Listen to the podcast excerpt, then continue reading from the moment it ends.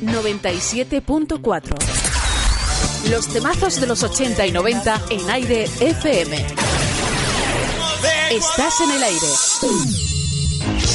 Los temazos de los 80 y 90 y la música más actual en aire FM.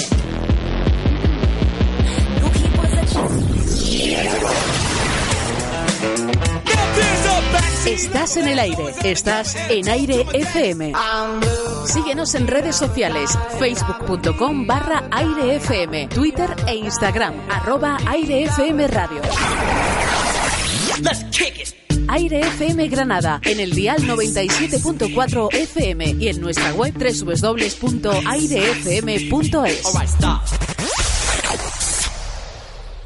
Comienza desde el otro lado.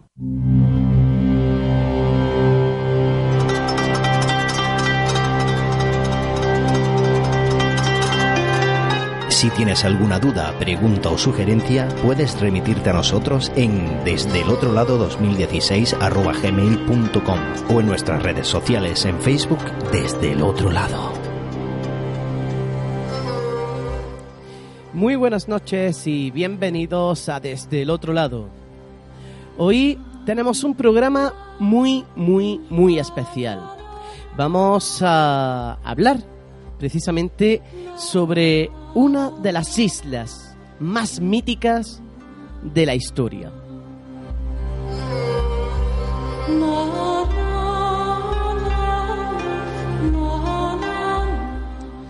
Y es que la Atlántida ha sido siempre uno de los lugares más enigmáticos, misteriosos y, bueno, qué decir, más buscados por el, por el ser humano. No sabemos exactamente cuál es el lugar de, de su ubicación. Hay gente que lo ubica en la misma Grecia, gente que la ubica precisamente en, en las Islas Canarias y gente que la ubica aquí, en el sur de España, en Doñana. En Aire FM desde el otro lado. Y es que para hablar de, de esta temática tan, tan interesante que traemos hoy aquí a, desde el otro lado y que vaya directa, directamente a vuestros, a vuestros hogares, tenemos a un buen amigo de- del programa. Eh, él es eh, Paco González, eh, jefe, redactor jefe de la revista Año Cero y también escritor que ha escrito también el libro de, de Arqueología Imposible. Eh, muy buenas noches, Paco. Muy buenas noches, ¿qué tal? ¿Cómo estás? Pues la verdad, estábamos ya deseando de tenerte aquí en el programa y escucharte porque cada vez que, que- que- que se te escucha es aprender eh, sumamente a niveles eh, increíbles. Muchas gracias, para mí es un, un placer hablar otra vez con, contigo. Pues eh, esta noche vamos a tratar el tema de la Atlántida, eh, esa mítica isla que precisamente Platón situaba eh, después de, de, de las, de las columnas de Hércules. ¿Qué sabemos exactamente de, de, de- de esta, de, esta, de esta ciudad? Y mejor dicho, ¿Cómo podemos empezar a investigar sobre esta ciudad?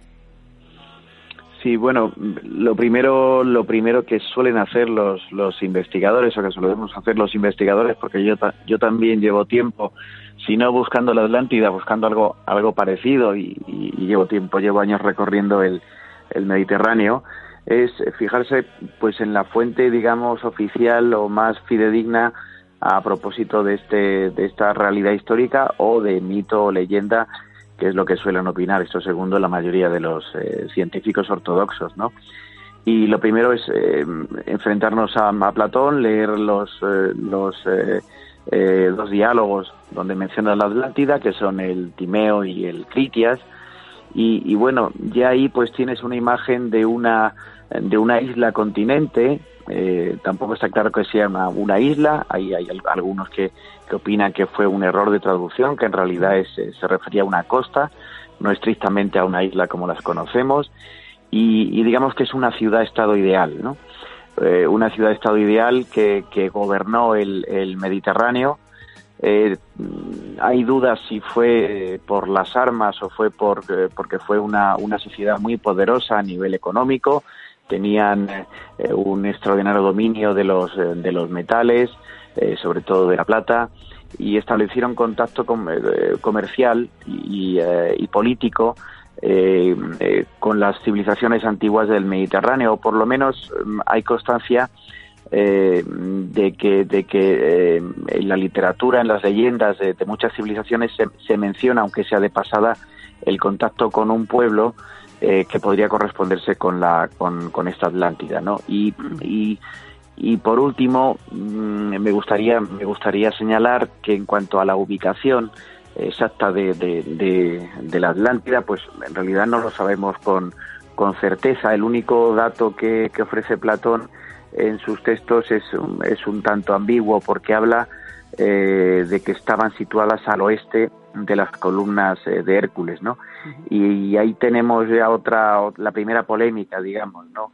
Eh, señalar dónde estaban las columnas de Hércules, si, si como, como piensan algunos investigadores, historiadores, esas columnas, eh, que algunos, insisto, toman por, por míticas, estaban en el estrecho de Gibraltar, pues eh, digamos que la localización podría ser, podría ser, como tú bien has dicho, o bien en las, en las Canarias o bien en la costa eh, del sur del suroeste andaluza, andaluza estamos hablando de, de Cádiz y sobre todo de, de Huelva a la altura del, del coto de, Doñana no obstante eh, hay, hay investigadores, atlantólogos sobre todo, que creen que, estas columnas de Hércules no estaban necesariamente eh, en el estrecho de Gibraltar, sino que pudieron estar eh, bastante más cerca de Grecia, ¿no?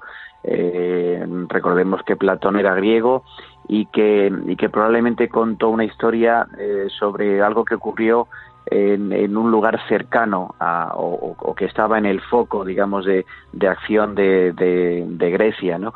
Y en ese caso, pues eh, esas columnas de Hércules, hay investigadores que las sitúan en, en, en el norte, en, al sur de Sicilia, perdón, eh, en torno a Cerdeña e incluso al sur de al sur de Cerdeña, eh, digamos cerca de las costas, al norte de las costas africanas.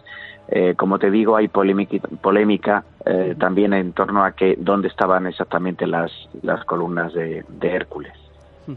Eh, según el, libro de Timeo y Critias, la descripción de la, de la isla, de bueno, la, la, mal llamada isla, vamos a decirlo así, de, de la Atlántida, eh, la sitúa como una ciudad portuaria, una ciudad en la cual eh, tiene eh, varios, vamos a decir, círculos concéntricos y demás. exactamente, ¿cómo, ¿cómo, se supone que sería esta, esta mm, ciudad? Porque al parecer, según las últimas imágenes tomadas por satélite de, del Coto de Doñana, parece ser que coincide bastante con lo que describe eh, Platón en, su libro. Sí, efectivamente. La descripción más o menos traducida, las medidas de, que ofrece Platón, eh, él describió una isla con aproximadamente cerca de mil metros de, diámetro, ¿no? Eh, que estaba, como tú bien dices, rodeada por varias estructuras circulares, ¿no? Como anillos, ¿no? Concéntricos.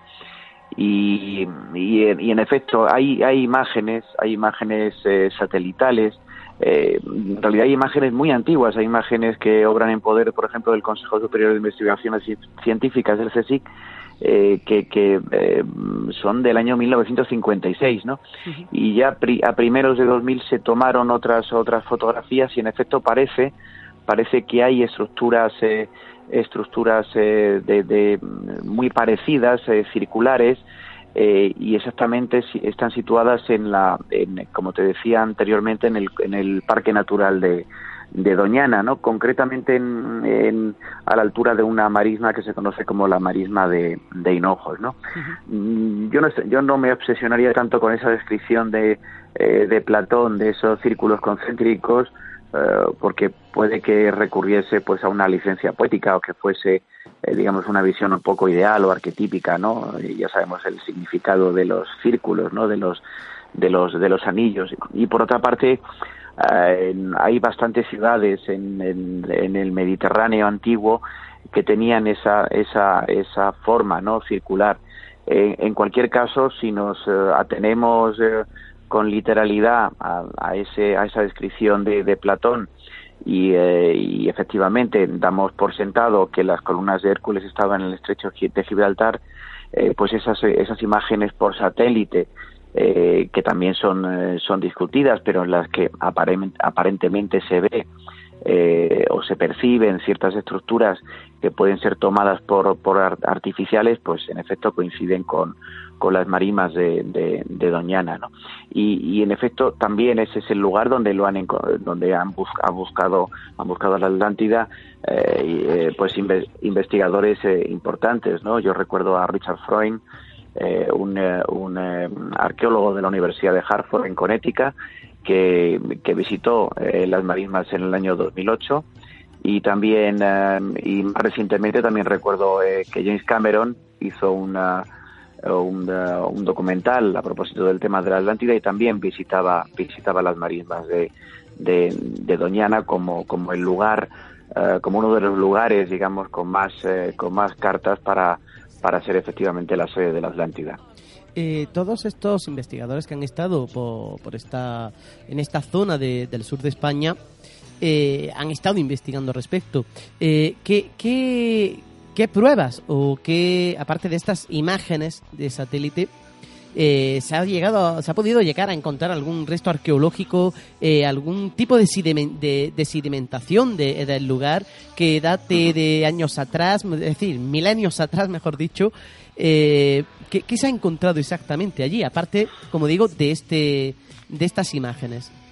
Sí, pues, hombre, recientemente, como te como te mencionaba en este, en este último documental de, eh, de Cameron, lo que se descubrieron, por ejemplo, fueron anclas, eh, anclas del, de estilo, anclas de, anclas de piedra, eh, del, estilo que utilizaban los, los fenicios, pero que quizá, quizá no sean, no sean fenicias, ¿no?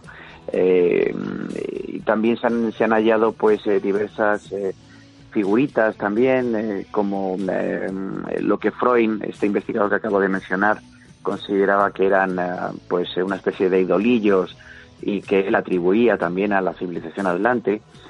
Y, luego en general también se han encontrado, también se han descubierto mm, otro tipo de artefactos, pero que ya, digamos, los arqueólogos ortodoxos, arqueólogos oficiales, del, investigadores del CSIC, relacionan más bien con la con la civilización de Tartesos, ¿no?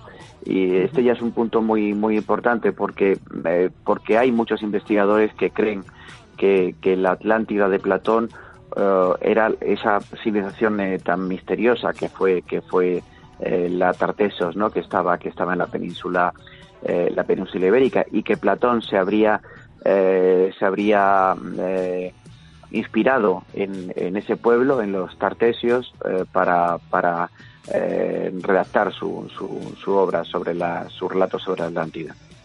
Eh, desde luego, eh, precisamente te iba a, decir esto de, de, Tartesos, que allí parece ser, ¿no? Que todo apunta que posiblemente estaba la, la, ciudad de Tartesos y demás. Mm, si nos fijamos en el libro de Platón, hay gente que dice que posiblemente era otra eh, crítica más a la política que había eh, en aquella época y que, curiosamente hoy en día seguimos eh, viviendo, por decirlo de alguna forma.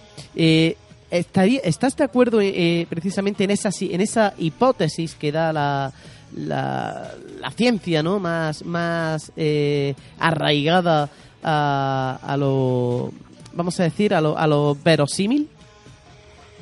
Eh, pues mm, no, me parece una hipótesis eh, interesante eh, que evidentemente tiene tiene puntos de anclaje pues bastante lógicos, ¿no? Pero mi opinión es distinta. Yo yo creo que, Platón se inspiró en una civilización antigua, digamos una especie de civilización madre de las culturas mediterráneas, ¿no? Eh, él, eh, él, fue recogiendo relatos, recogiendo eh, testimonios de, otros pensadores de, la época de textos antiguos y estoy convencido de que él se refirió a una a una civilización que desapareció, que, que, una civilización real que desapareció, yo creo que más que víctima de, de, cuestiones políticas o militares, eh, víctima de algún cataclismo, ¿no?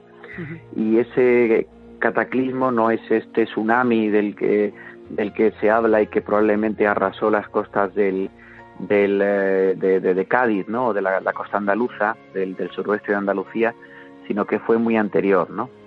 Fue muy anterior y ese ese cataclismo afectó a prácticamente todas las culturas del Mediterráneo porque probablemente eh, probablemente se trató de alguna algún impacto de algún meteorito y, yo pues a lo largo de mis viajes y, investigando recogiendo textos he descubierto por ejemplo eh, que en mi opinión hay hay una hay bastante relación entre entre eh, los monumentos que yo entiendo que son funerarios en todo el Mediterráneo hay mucha relación entre ellos porque creo que aluden eh, aluden a, ese desastre, ¿no? A ese desastre que, que, arrasó Europa hace alrededor de, de 12.000, 14.000 años, ¿no? Eh, yo creo que esto, que esto sí que pudo, que pudo haber inspirado uh, los, la, la, historia sobre la Atlántida de Platón, ¿no? Y además se percibe también una, una especie de corte en la, en la civilización europea, ¿no? En la cultura europea parece que todos que hay muchas similitudes no por ejemplo entre eh, en, los monumentos que encontramos en, las islas de, todo el Mediterráneo.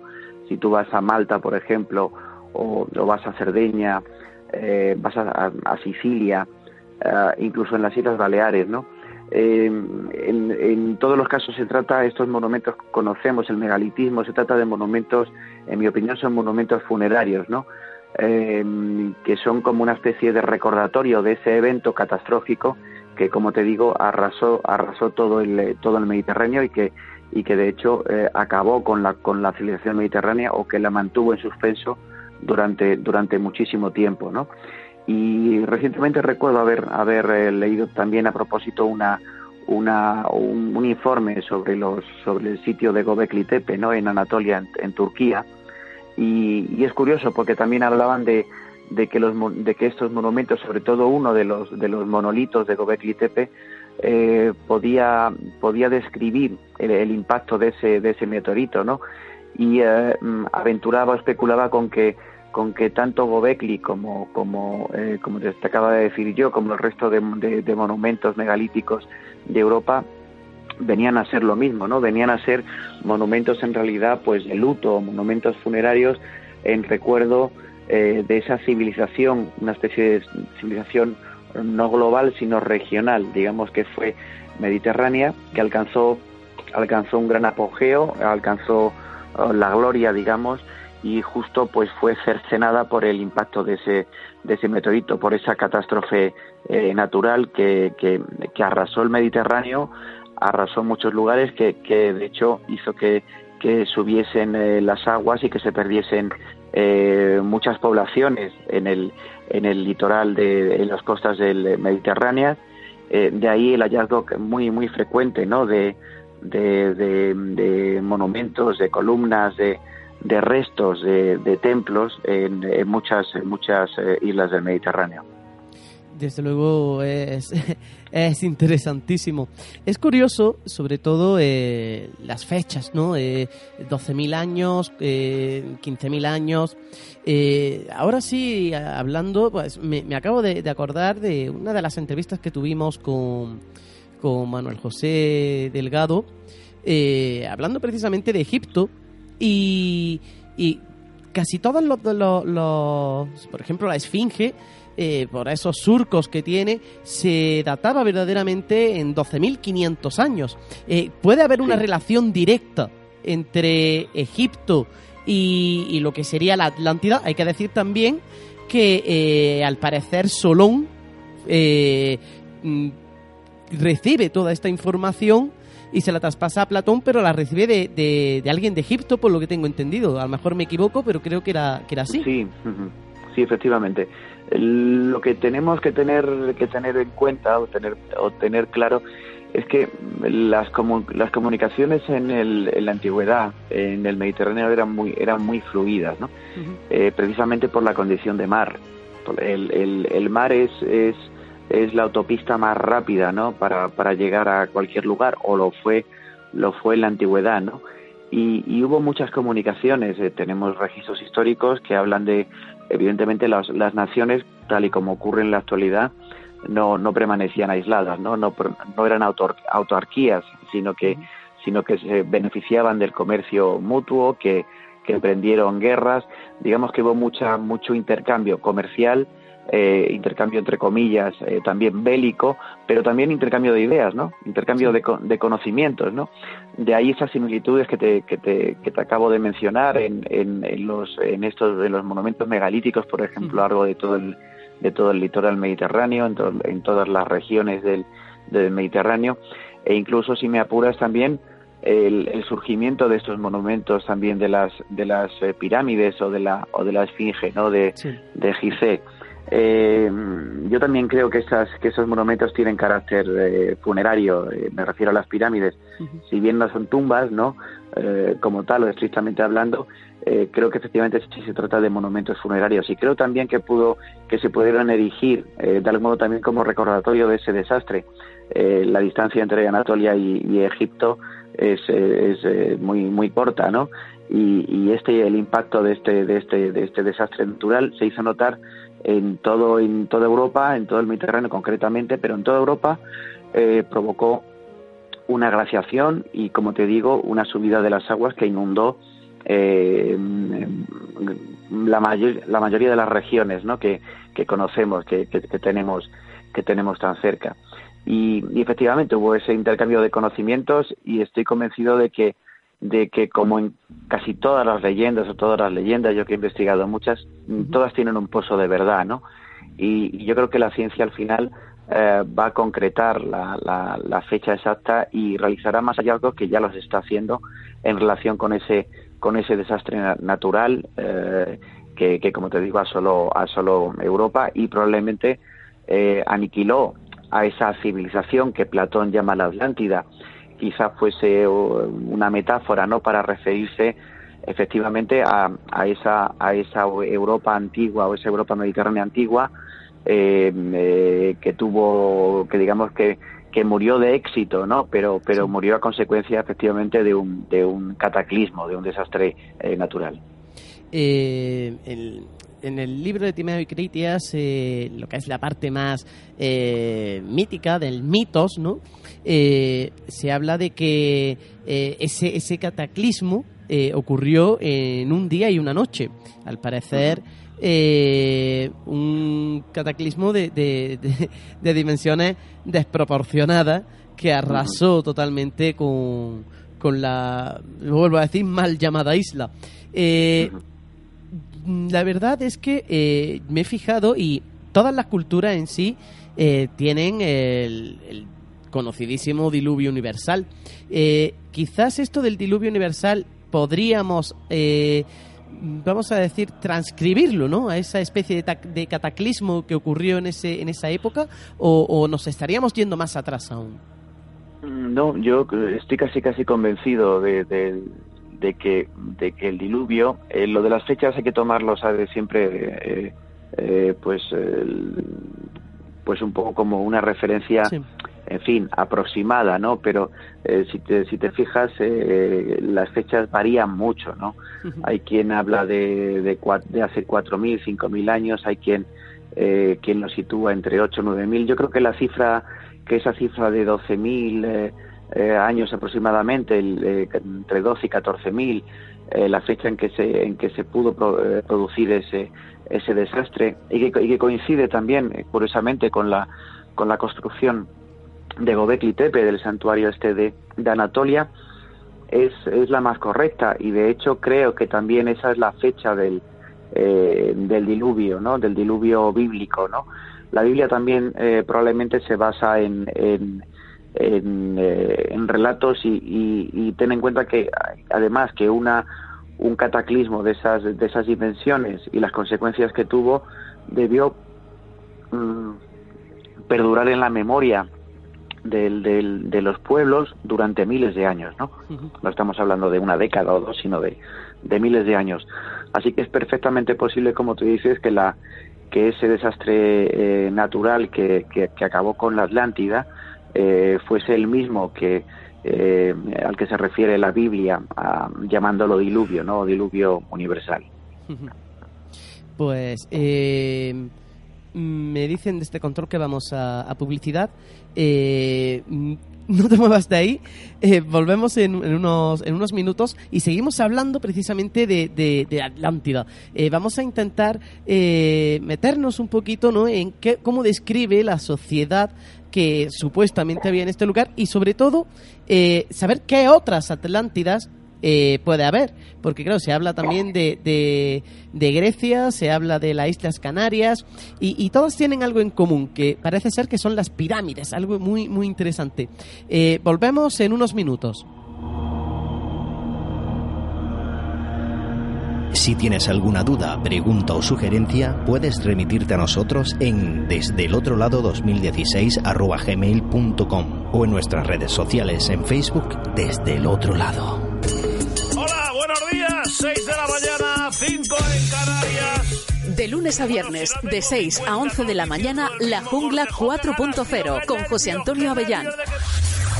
¡Olé! ¡Qué bonito! Miki, muy buenas. Buenos días. Pasa, Pepo. Buenos días. Estás dormido, tío, ¿eh? Ya, macho, el móvil. En Aire FM Granada, 97.4 y en www.airefm.es. Bienvenido a la jungla.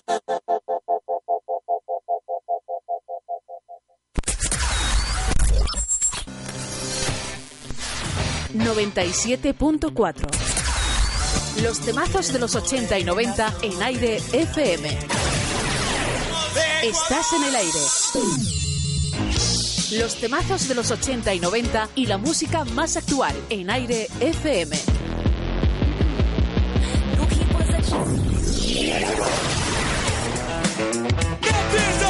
Estás en el aire. Estás en aire FM. Síguenos en redes sociales, facebook.com barra airefm, Twitter e Instagram, arroba airefm radio. Aire FM Granada, en el dial 97.4 FM y en nuestra web www.airefm.es.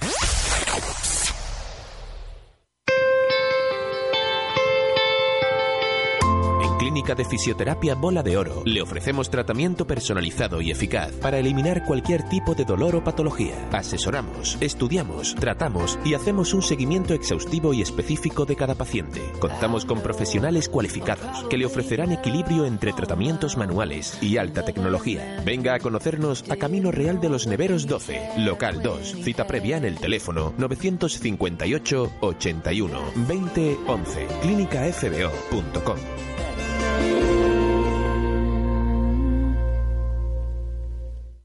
track, just beat your body. ¿Eres deportista o simplemente te gusta estar en forma? En Fiteo Nutrición Deportiva te ofrecemos todo lo que necesitas para conseguir tus objetivos. Barritas energéticas, sales, recuperadores, proteínas, productos ecológicos y veganos, para farmacia y todo sin moverte de casa. Trabajamos solo con primeras marcas nacionales e internacionales. Ofrecemos soluciones integrales para deportistas. Entra en nuestro blog fiteo.es barra blog para estar siempre al día. Más información en fiteo.es y Facebook e Instagram, arroba fiteo.es. Fiteo, nutrimos el deporte.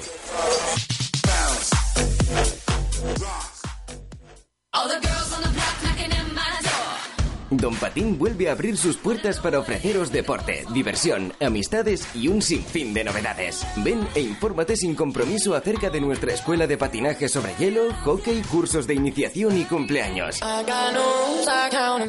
Infórmate sin compromiso en el 958 95 80 14 y en redes sociales Patinaje sobre Hielo Don Patín. Te esperamos sobre el hielo en calle Torre de la Pólvora, junto al Palacio Municipal de Deportes de Granada, a espaldas del Colegio Sierra Nevada, en el Zaidín.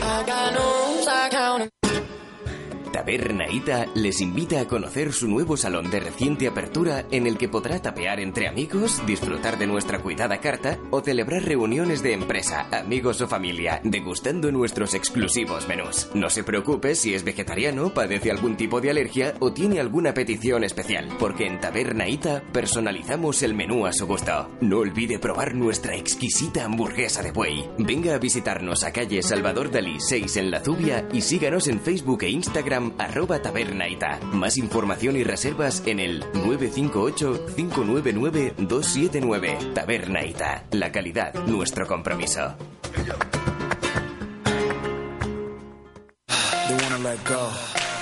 New England Patriots Philadelphia Eagles, el mayor espectáculo del mundo, el show deportivo que verán 300 millones de americanos, llega a Aire FM. La madrugada del domingo 4 al lunes 5 de febrero te contamos la Super Bowl en directo a partir de las 12 de la noche. Toda la emoción del fútbol americano de la mano del equipo de tercera línea. Patrocinan Tabernaita, Kratos Box, tu box de CrossFit en La Zubia, Pub El Larguero en Calle Sol y Pescaito Casa Juan en La Zubia. Recuerda, New England Patriots Philadelphia Eagles, la madrugada del domingo 4 al lunes 5 en Aire FM 97.4 y airefm.es. Porque la Super Bowl la vivimos en Aire FM.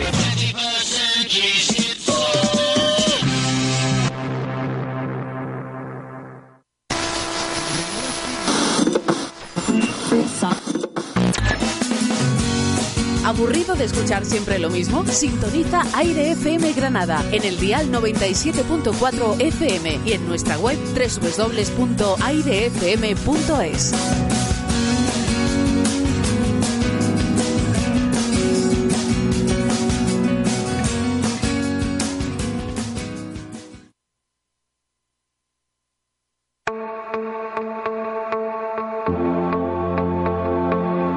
Si tienes alguna duda, pregunta o sugerencia, puedes remitirte a nosotros en desde el otro lado 2016 arroba gmail.com o en nuestras redes sociales en Facebook desde el otro lado.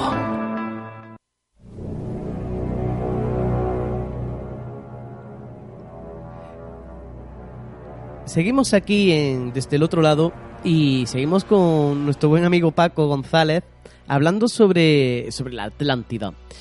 Eh, esa isla que se ha- por, por buscarlas ha, ha sido buscada por miles de personas, miles de investigadores y todos han ido diciendo que bien estaba, como hemos dicho anteriormente, eh, en Doñana, otros en las Islas Canarias, en Grecia, en fin, en varios lugares.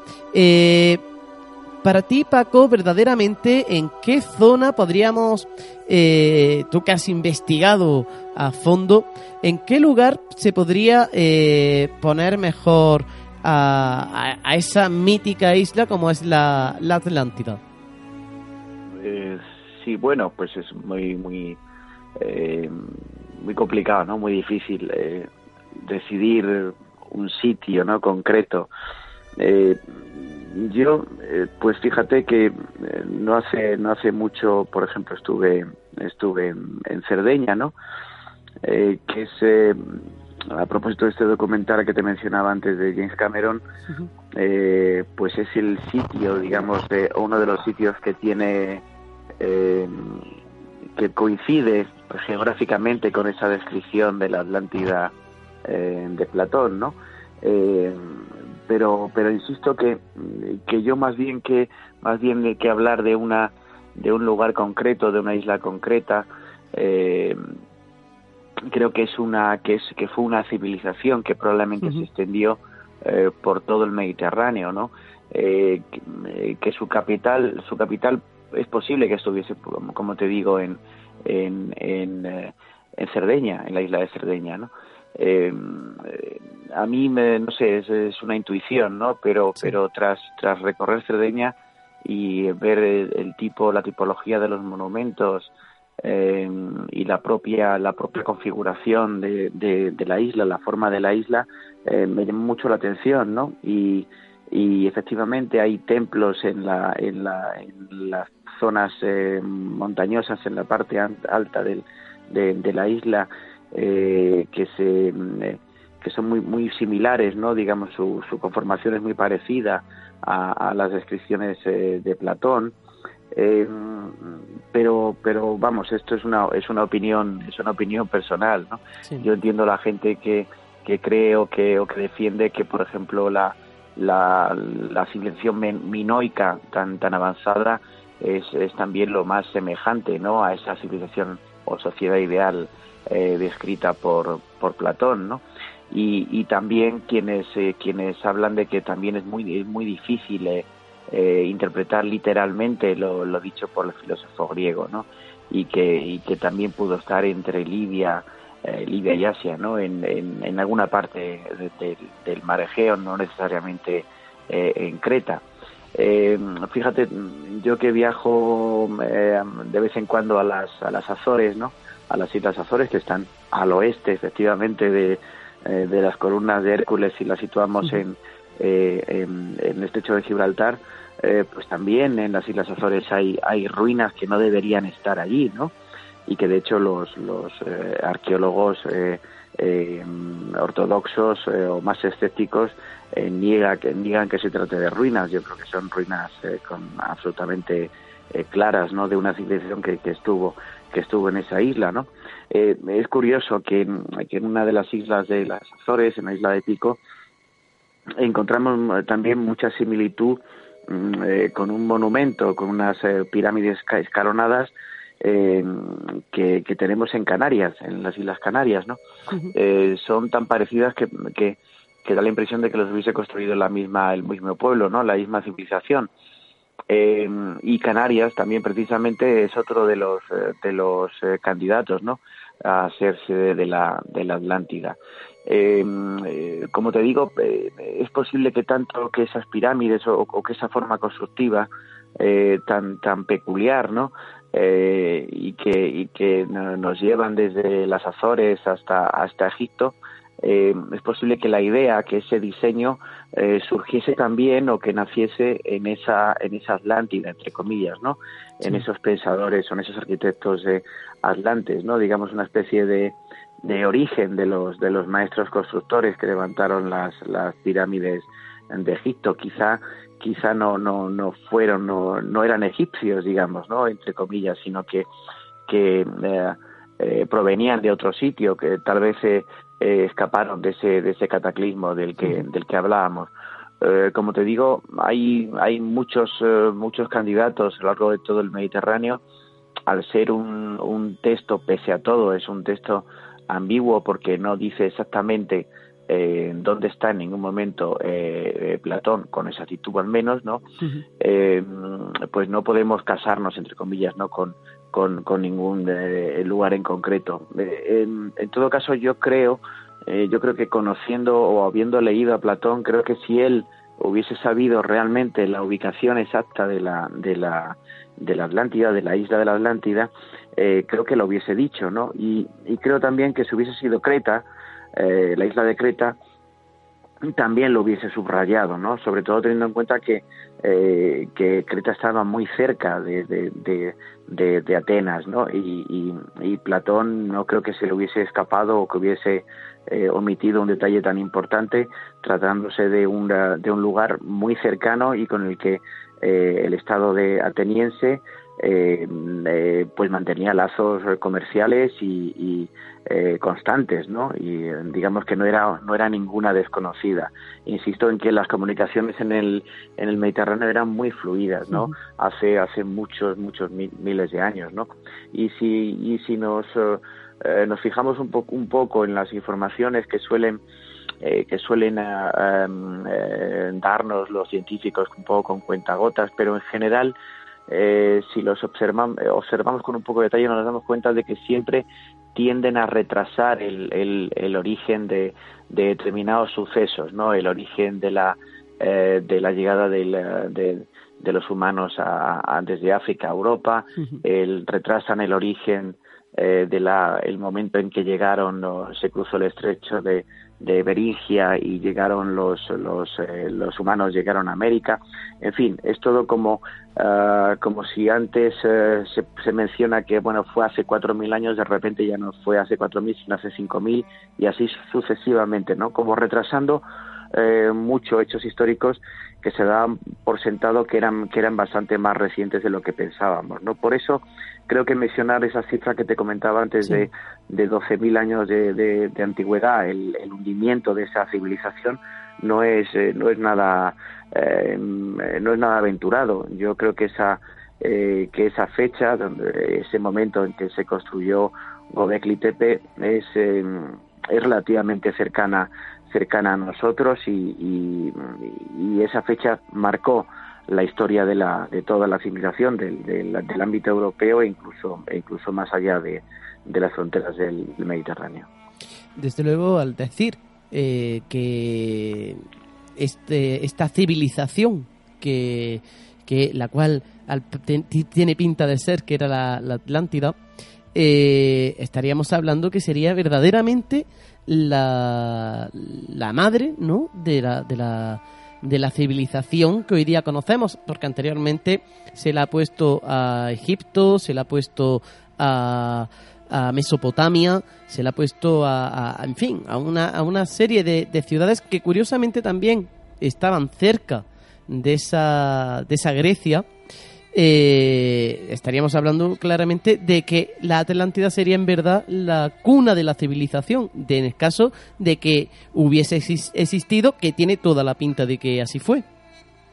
Sí, sí, efectivamente. Yo, eh, la idea de una cultura madre, ¿sabes? De una cultura madre, de, una, de una sociedad de la que todo parte, de la que todo surge, creo que, eh, que estaría más en consonancia con el mensaje. Eh, que trata de que trata de, de, de, transmitirnos Platón no a través de su de su relato ¿no? Eh, y creo que no es ficción que el relato no es ficción creo que eh, que, como ah, ocurre con el género épico no con eh, pues exageran algunos algunos uh, términos y, y, y otros se dejan un poco en el aire no y creo que lo hace intencionadamente. Eh, pero, pero también creo que, efectivamente que cuando uno viaja por el Mediterráneo, pues vas a Malta, eh, vas a Cerdeña, eh, incluso aquí cerca vas a las Baleares, ¿no? notas muchos muchos puntos puntos puntos en común, ¿no? entre todas las, las antiguas culturas del Mediterráneo, ¿no? Y, cuando buceas en, en, las leyendas de estos de estas regiones, eh, en general todas hablan de una eh, civilización ah, anterior a las suyas, que fue la que la que levantó los grandes monumentos, los grandes megalitos, eh, digamos la que la que dotó o civilizó, ¿no? O, o, dotó de civilización a estas a estos antiguos pueblos, ¿no? Es como si hubiese una especie de punto de momento perdido, ¿no? En la historia, ¿no? Y ese momento perdido eh, coincidiría con ese eh, con ese desastre natural, ¿no? Con ese con ese cataclismo que, que asoló que asoló eh, la Europa mediterránea, ¿no? Y en ese sentido no yo no encuentro que haya una preeminencia de las de las civilizaciones egipcias y y, y sumerias, pero quizá ellos sí supieron o, tuvieron mm, la habilidad, ¿no? De de, hacer suyos estos conocimientos que, que alguien les, les, eh, les legó, ¿no? que otra sociedad eh, más antigua les, les, les legó. ¿no? Y, y por eso también hay tantas coincidencias, ¿no? si, lo, si lo piensas entre, entre las, las, lo avanzado de estas dos civilizaciones que solemos tomar como, como modelo, ¿no? Pero, pero creo que mm, si, por ejemplo, visitas Malta, te das cuenta que, que tuvieron que tener los, los eh, quienes eh, levantaron los monumentos, los grandes monumentos malteses en la edad de los de los templos, tenían también unos conocimientos, mm, eh, por ejemplo, arquitectónicos muy muy avanzados. Es los templos de esta isla donde también se, se, ha situado la, la Atlántida, más de, un, más de un investigador lo ha hecho, los templos son absolutamente impresionantes, ¿no? Eh, y los y cuando preguntas o cuando buceas en quiénes construyeron esos templos vuelvo a lo que te decía antes no por ejemplo eh, muchas de estas leyendas hablan de que los construyeron gigantes no eh, fueron gigantes literalmente eh, bueno, quizás fueron gigantes intelectuales, ¿no? Porque, porque tuvieron esa capacidad. Lo curioso es cuando esos pueblos antiguos se encontraron con, con estos templos que, que, se levantan en Malta o con los templos que se levantan en Cerdeña, esos pueblos antiguos mm, eran incapaces de replicar eh, esos templos, ¿no? Eran incapaces de, eh, de hacerlos. de manera que se, se, se, mitificó un poco quienes los quienes los, los construyeron, ¿no? Para ellos eh, tuvieron que hacer los superhombres, ¿no? Tuvieron que hacer los gigantes, ¿no? Por eso hay tantas eh, eh, tantos relatos sobre gigantes a lo largo de toda Europa, ¿no? Incluso como te decía antes en las en las Baleares también hay muchos relatos también en Sicilia. Quiero decir, en casi todo el ámbito, en todo el ámbito mediterráneo, vas a encontrar leyendas que achacan, o relatos que achacan la construcción de, de, de, estos templos megalíticos tan impresionantes, los, los achacan a una a, una a superhombres, a, a, gigantes, ¿no? A una siempre a una cultura anterior, evidentemente, porque ya estaban cuando cuando llegaron, cuando estos pueblos se instalaron en Malta, se instalaron en Cerdeña o se instalaron en, en, Baleares, ¿no? En cualquier caso, lo que resulta muy llamativo es que quienes llegaron después, que supuestamente eh, debían de tener, eh, pues eh, a su alcance una tecnología más avanzada que la que quienes les precedieron, pues eran incapaces, se sobrecogieron al ver el, tamaño de esos templos porque porque ellos eran incapaces de, replicarlos, de construirlos eh, tal y como los, los tenían eh, enfrente, ¿no? A la vista. Y algo parecido ocurre también con, con Egipto, ¿no? Eh, quienes llegaron después de la época en la que supuestamente, oficialmente se construyeron las, se levantaron las pirámides, también se, se, quedaron asombrados y maravillados porque porque ellos eran incapaces de, de, construir eh, las pirámides tal y como se las encontraron. De hecho, eh, tú, Dani, sabes que la cantidad de intentos ¿no? que se han hecho eh, por, por replicar, por ejemplo, la, construir, o, al menos en parte, la, la esfinge, o, o, saber cómo se construyó la, cómo se construyeron las pirámides, ¿no? Las pirámides, por ejemplo, de la esplanada de Gizeh, pues te encuentras generalmente con que con que incluso con la tecnología actual eh, sería una obra absolutamente eh, faraónica, nunca mejor dicho, ¿no? Llevaría muchísimo tiempo eh, construirlas y han pasado han pasado muchos muchos miles de años. La verdad es que es, es, es, es increíble, es increíble. la se dice que dentro de la de toda la las esculturas, eh, edificios y demás que se hicieron, uno de los más importantes supuestamente era eh, a, Poseidón, el templo de Poseidón, en el cual, eh, no sé, quizá por vía satélite y demás, se han llegado a conseguir algunas imágenes, y creo recordar que era por la zona de Grecia, de precisamente una especie de templo que estaba bajo el agua y que tenía prácticamente las mismas medidas y lo que es más importante aún, eran líneas rectas, es decir, que no eran eh, líneas que fuesen hechas por, por la, por la misma naturaleza, sino que al parecer eran hechas por la mano del hombre. Eh, ¿De esto qué se puede saber o qué, se, o qué sabes exactamente? Eh, sí, bueno, hay, hay más casos, ¿no? Además de este que, que, eh, que mencionas, ¿no? Eh, como te decía, con, con ese desastre, ese desastre natural, eh, quedaron inundadas muchas zonas del, del, del litoral de, de, en todo en todo el Mediterráneo, ¿no? se hundieron literalmente islas, ¿no? Enteras. Y efectivamente, mira, por, por ejemplo, en Malta, en Malta hay muchos buceadores que se que se divierten Ah, pues eh, haciendo submarinismo y descubren en, toda la periferia de las de, las de las islas de Malta eh, descubren muchas eh, muchas columnas y muchos ah, muchos vestigios de, templos que cayeron al, al mar que se que se que se hundieron. Esto fue consecuencia de consecuencia de de no de movimientos digamos de tierra recientes sino consecuencias de, de, un cataclismo. Eh, y esto también también sucede también sucede en, en, Grecia no es, es, raro que abunde tanto y además no solo no solo ocurre en Europa también lo tenemos en otras partes del mundo. Digamos que fue un desastre eh, un desastre eh, global no y, y, y, puedes encontrar eh, sitios como los que mencionas, por ejemplo, también en el Canal de la Mancha, ¿no? Donde también se ha, se ha situado una, una Atlántida en una plataforma que se llama Doggerland, ¿no? Eh, ¿Qué pasa? Pues que esta, estas tierras no estaban, no estaban sumergidas hace, hace esos 12.000 años tal y como, eh, tal y como lo están ahora, ¿no? Sino que, por ejemplo, en el Canal de la Mancha eh, se podía cruzar a pie hace hace estos años que te estoy que te estoy diciendo no eh, la consecuencia directa es que eh, muchos eh, submarinistas encuentran este tipo de este tipo de este tipo de vestigios. Y como te digo por ejemplo en la isla de, Malta es frecuente los los templos eh, que estaban construidos muy cerca de muy cerca de los acantilados cayeron cayeron al, al mar no de ahí el hallazgo de estos templos que son absolutamente hechos por el hombre son artificiales como este caso que me comentabas que me comentabas de, Grecia.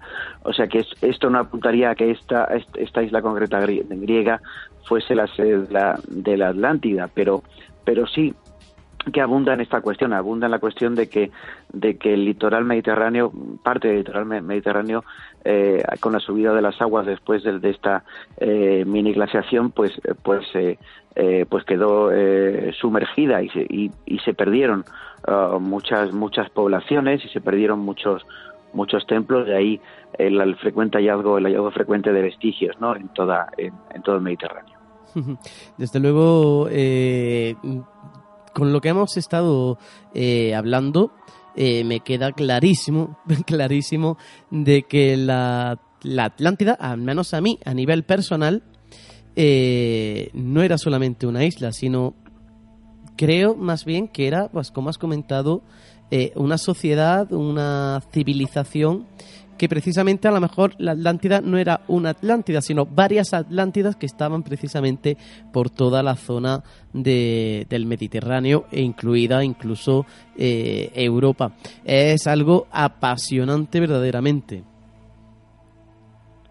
Sí, efectivamente, yo creo que te has quedado con, la, con esa idea que que creo que he intentado intentado transmitir, ¿no? Aunque yo creo que cada cada cual es libre de pensar lo que quiera, como como también pueden pensar que se trata de un de una eh, de, la descripción de Platón es, simplemente pues un cuento, ¿no? Una una leyenda, ¿no?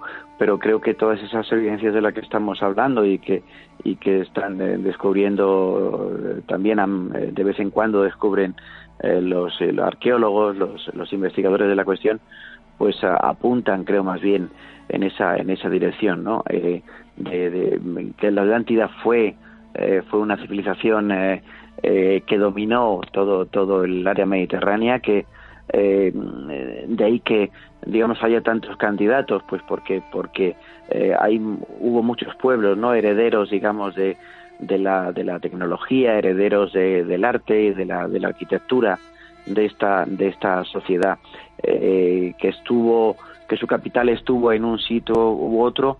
Eh, lo que hay que pensar también es que la, la cultura el ámbito mediterráneo digamos mm, eh, es la cultura que más influencia ha tenido sobre el resto del mundo y mi, mi opinión también eh, sobre, el resto de Europa y, y, también sobre el resto sobre el resto del mundo no y, y creo que creo que efectivamente hubo una civilización una especie de civilización madre que, que, desapareció, si no en un día y, un, y, y, una noche, eh, que probablemente tardó bastante, bastante más, ¿no? Pero, pero, mm, pero se perdió, o, se perdió su prácticamente todo, no todo, pero prácticamente su conocimiento y lo que nos queda de ellos es el recuerdo y que, que se puede percibir en esos eh, grandes monumentos que vemos en toda el área en toda el área mediterránea y que todavía nos, eh, nos fascinan de hasta tal punto que que, que, tenemos que ir a verlos, ¿no? A, visitarlos, tal y como vamos a visitar las,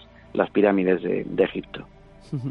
Totalmente, totalmente de acuerdo con, con lo que comentas. Y la verdad que, como se suele decir, también eh, por ejemplo, se eh, antiguamente se trataba ah, la historia de, de, Troya se trataba como una mera eh, historia, no se le daba credibilidad hasta que apareció. Y quizás precisamente estamos tenemos delante nuestra las pruebas de que de que ha de que ha existido esta esta ciudad o esta civilización y no hemos sabido a lo mejor verlas en toda su en toda su esencia, ¿no? En toda su, en todo su esplendor. Eh, desde luego, yo me quedo con esta noche con eso, ¿no? Con esa civilización que precisamente estuvo por toda la, la zona del Mediterráneo y, y vamos, mm, mm, teniendo toda ese, esa cultura que, que se ha ido transmitiendo poco a poco y que se ha quedado, como bien dices, grabada en esos monumentos. Sí, yo creo que es lo más exacto. El, ejemplo de, Troya es, es, un, es un ejemplo eh, clásico, ¿no? Efectivamente, como tú bien dices, Troya, pues eh, se creía que era, pues simplemente eso, ¿no? Eh, un relato, digamos, épico, ¿no? Una, una leyenda eh, sobre seres mitológicos, ¿no? Y, sin embargo al final apareció. Eh, ha habido hallazgos de ciudades enteras eh, que permanecían enterradas en el desierto, por ejemplo, por ejemplo en, en, Siria, ¿no? con la ciudad de Ebla, la ciudad-estado. el bajo el desierto, por ejemplo, de, Oriente Medio, quedan todavía por descubrirse muchas, muchas grandes ciudades de la antigüedad que se sabe en algunos casos que existieron, pero que no se han descubierto todavía, y, otras que se supone que son míticas y que, y que probablemente también, también exista, ¿no? Como, como ocurre con, con Troya, ¿no? Eh, y en el caso de la Atlántida, pues es posible que esté enterrada bajo el barro, ¿no? En las marismas de, de, de, Doñana y, y, nunca volvamos a descubramos un, un, vestigio concreto, ¿no? O quizá esté en el fondo del mar, en, en, en alguna parte del, del, Mediterráneo y, ocurra lo mismo, ¿no? Que no que no la encontremos jamás, pero pero sin duda como el ejemplo que has puesto de, de, Troya o el ejemplo que te he puesto yo, por ejemplo, de Ebla, de la ciudad-estado de Siria, ¿no? Eh, eh, bajo el desierto, bajo el mar, mm, hay muchísimas evidencias de esas de esa civilización eh, o civilizaciones antiguas, ¿no? eh, que tuvieron un nivel muy avanzado, creo, tanto cultural como, como técnico, y, bueno lo que falta es eh, descubrirlas. Eh, quizá quizá nunca lo consigamos o quizá un golpe de suerte eh, en, unos años nos llevemos una, una sorpresa. Pues sí. Paco se nos acaba el tiempo. Muchísimas muchísimas gracias por, por prestarnos tu, tu, tiempo aquí en Desde el Otro Lado. Y como he dicho al principio, es un auténtico placer el poder escucharte, ya que aprendemos a niveles eh, muy, muy altos. Muchas, muchas gracias, Dani. Ya sabes que cuando, cuando quieras, soy amigo del programa, amigo tuyo, así que aquí estoy a vuestra disposición. un abrazo fuerte. Igualmente, Paco, un fuerte abrazo.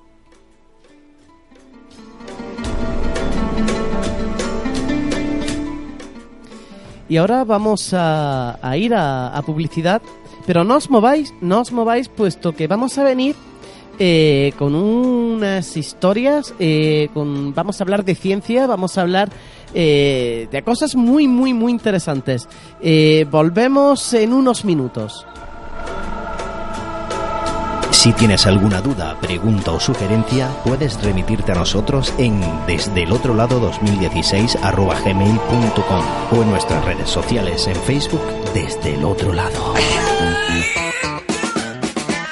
De lunes a viernes a las 11 de la mañana te invitamos a divertirte con nosotros y disfrutar de la mejor música y toda la actualidad en Buenos Días Granada.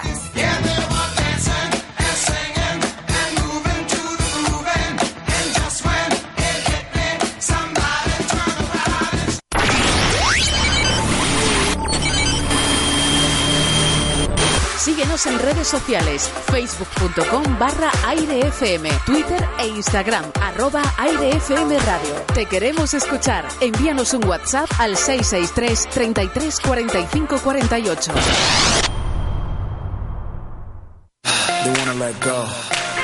New England Patriots Philadelphia Eagles, el mayor espectáculo del mundo, el show deportivo que verán 300 millones de americanos, llega a Aire FM. La madrugada del domingo 4 al lunes 5 de febrero te contamos la Super Bowl en directo a partir de las 12 de la noche. Toda la emoción del fútbol americano de la mano del equipo de tercera línea. Patrocinan Taberna Ita, Kratos Box, tu box de CrossFit en la Zubia, Pub El Larguero en Calle Sol y Pescaito Casa Juan en la Zubia. Recuerda, New England Patriots Philadelphia Eagles, la madrugada del domingo 4 al lunes 5 en Aire FM 97.4 y airefm.es. Porque la Super Bowl la vivimos en Aire FM.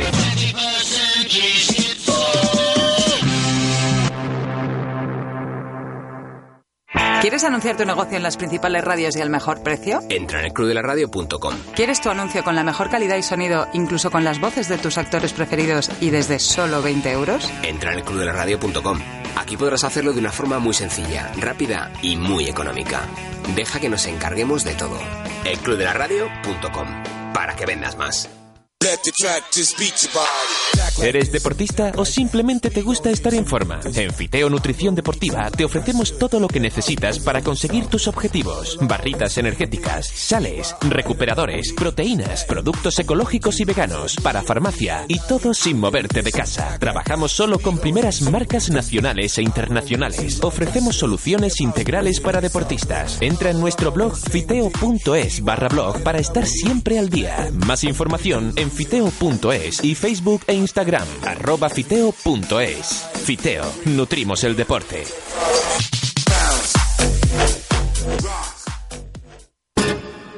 Taberna Ita les invita a conocer su nuevo salón de reciente apertura en el que podrá tapear entre amigos, disfrutar de nuestra cuidada carta o celebrar reuniones de empresa, amigos o familia, degustando nuestros exclusivos menús. No se preocupe si es vegetariano, padece algún tipo de alergia o tiene alguna petición especial, porque en Taberna Ita personalizamos el menú a su gusto. No olvide probar nuestra exquisita hamburguesa de buey. Venga a visitarnos a calle Salvador Dalí 6 en La Zubia y síganos en Facebook e Instagram arroba tabernaita. Más información y reservas en el 958-599-279. Tabernaita. La calidad, nuestro compromiso.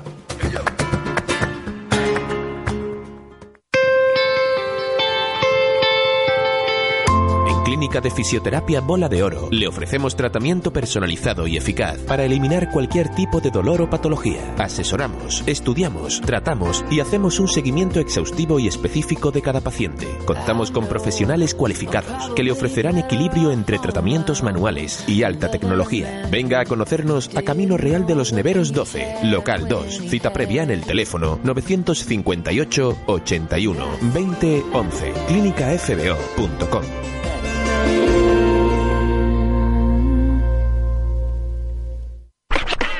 Levantina de Seguridad en Granada. Confía a nuestros vigilantes de seguridad la vigilancia y seguridad de bienes y personas como ya lo han hecho en Granada instituciones, urbanizaciones, polígonos, locales de ocio, centros comerciales y toda clase de servicios. Eficacia y garantía en vigilancia y seguridad. Director de Seguridad en Granada, Rafa Pozo. Visítenos en nuestra web www.levantina.net. Teléfono 619 75 22 31. 619 75 22 31.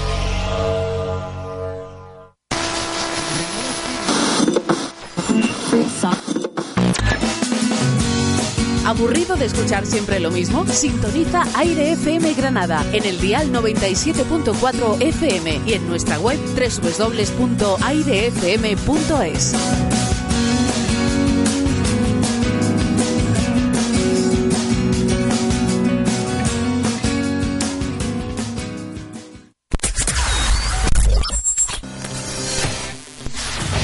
...97.4...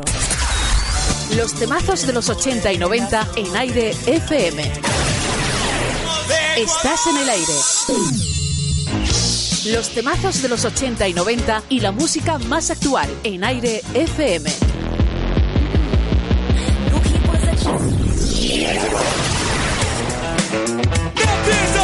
Estás en el aire, estás en Aire FM.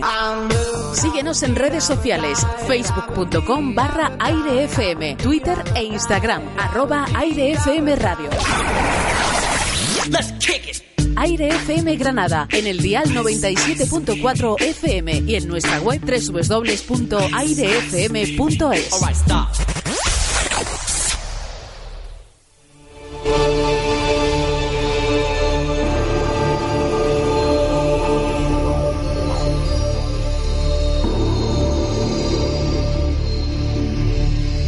Si tienes alguna duda, pregunta o sugerencia, puedes remitirte a nosotros en desde el otro lado 2016 gmail.com o en nuestras redes sociales en Facebook desde el otro lado.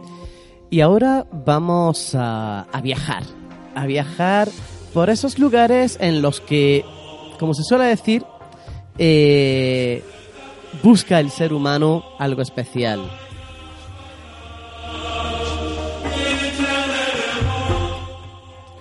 Y es que, el- como he dicho, el ser humano eh, tiene esa, esa inquietud. Saber qué ocurrirá en un futuro, cómo fue el pasado, etcétera. Hoy, aquí, en Desde el Otro Lado, vamos a hablar, si es posible, los viajes en el tiempo.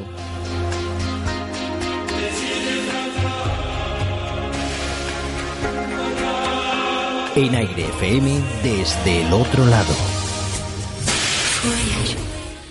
Y bueno, eh, qué mejor eh, que, que empezar, ¿no? Hablando sobre, sobre la, la- la temática que vamos a tocar hoy.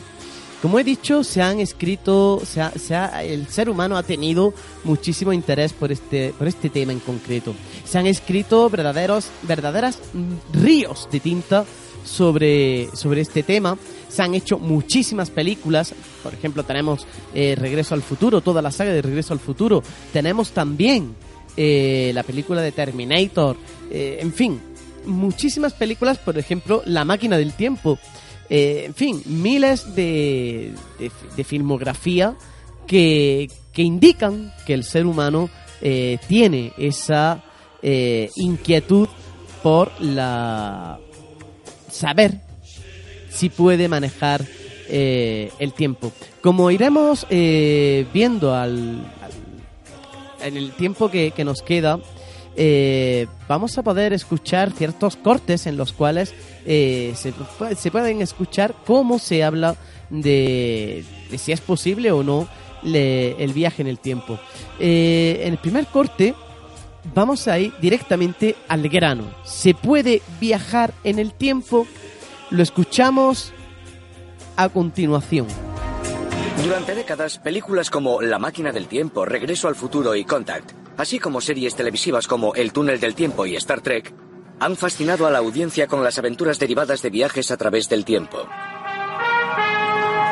Pero ¿puede el mundo de la ficción estar a punto de convertirse en realidad? Los viajeros del tiempo. ¿Es realmente posible viajar en el En tiempo? física tenemos una expresión. Si no está prohibido, es obligatorio. Hace 100 años los científicos intentaron refutar que los aviones y los aparatos más pesados que el aire pudieran volar y no lo consiguieron. Pero hoy somos conscientes de que un avión vuela. Eso es obligatorio. Es decir, que no existe ninguna ley física que impida viajar en el tiempo. La asombrosa perspicacia del inimitable Albert Einstein es la que hace imaginable la posibilidad de viajar en el tiempo. Einstein desarrolló dos teorías, la teoría especial de la relatividad y la teoría general de la relatividad. La teoría especial de la relatividad contempla viajar en el tiempo hacia el futuro y la teoría general contempla no solo viajar en el tiempo hacia el futuro, sino también la posibilidad de viajar al pasado. La teoría especial de la relatividad de Einstein salió a la luz en 1905. Esta teoría presenta una conclusión aplastante sobre la Tierra que abre la puerta a la posibilidad de viajar al futuro. Einstein descubrió que el tiempo se ralentiza para una persona en movimiento en comparación con alguien que está quieto. En otras palabras, estoy sentado en este tren en movimiento y lo crean o no, un reloj funcionando en este tren avanza más despacio que un reloj ahí fuera.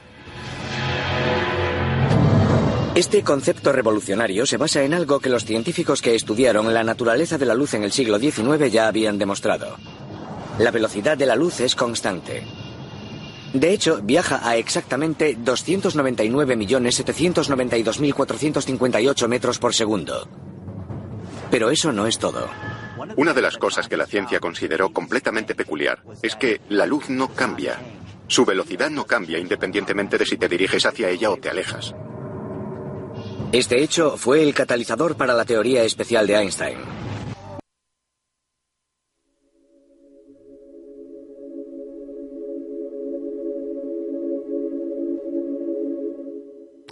Como hemos podido escuchar eh, en este corte de audio, eh, se habla sobre, sobre Einstein, se habla sobre esa ley de la relatividad y demás. A raíz de esto se, se hicieron, se hicieron varios, varias experimentaciones en las cuales se intentó, eh, en concreto en un, en un buque, eh, se intentó eh, hacer que éste quedara totalmente invisible tanto a los radares como al ojo humano. Lo que no sabían era que a raíz de, esto, eh, se podría decir que se empezó con eh, el estudio y la experimentación en la teleportación.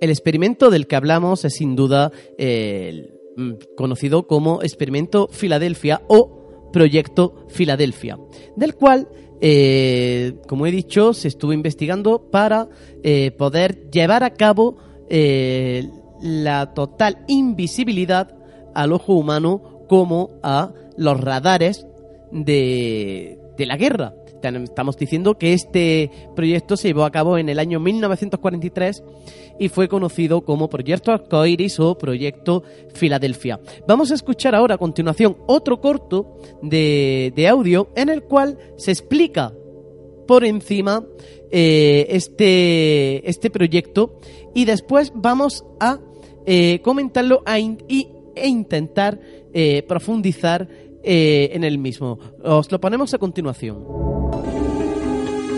Einstein, de hecho, trabajaba para la Marina en esa época. Oficialmente trabajaba en ideas para armas convencionales, incluyendo torpedos y minas submarinas. Pero eso era para ocultar el verdadero proyecto de Einstein, o eso dicen los que creen en la historia, entre ellos un supuesto testigo ocular del experimento llamado Carlos Allende. Según Allende, la Marina usó una variación de la teoría del campo unificado de Einstein, que en ese momento estaba supuestamente incompleta. Usaron la teoría del campo unificado para curvar la luz, para volver invisible el barco, porque estaba rodeado de una niebla electromagnética. También fue Allende el que desveló la identidad del presunto barco de pruebas, un destructor escolta llamado USS Eldridge. Ese salto a lo desconocido de la tecnología no se hizo sin miedos, o eso es lo que dice Alfred Bielek, que declara haber formado parte del equipo científico. Todos estábamos muy preocupados y debo añadir que desde tres días antes, desde el noveno día, muchos de los que formábamos parte de ese equipo y trabajábamos en el proyecto tuvimos una extraña sensación que nos indicaba que algo iba muy mal. Sin embargo, en julio de 1943, en el muelle de Filadelfia, se dio el visto bueno al experimento. Alrededor del Eldridge se encendieron potentes campos electromagnéticos. A bordo, una reducida tripulación. Científicos y oficiales lo miraban desde una distancia segura. El único testigo ocular fue Carlos Allende, un marinero del Liberty. Y lo que afirma haber visto es un barco engullido por un fuego de San Elmo, una niebla verde y densa.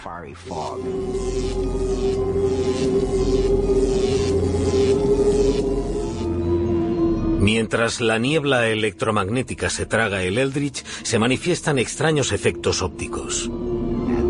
Y mientras miraba, pudo incluso meter un brazo en lo que él llamaba el terrible flujo de energía. Y el barco desapareció. Para asombro de los espectadores, no solo era indetectable para el radar, sino invisible también ópticamente. El Eldritch consiguió presuntamente la forma suprema de camuflaje, la invisibilidad. Pero entonces tuvo lugar un efecto aún más extraño, teletransporte.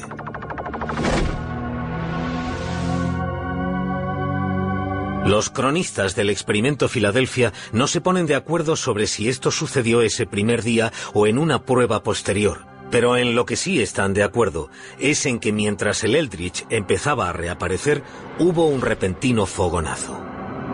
Entonces el barco desapareció otra vez y simultáneamente volvió a reaparecer en el muelle de Norfolk, Virginia, a 500 kilómetros de distancia. Einstein, de hecho, trabajaba para la Marina en esa época.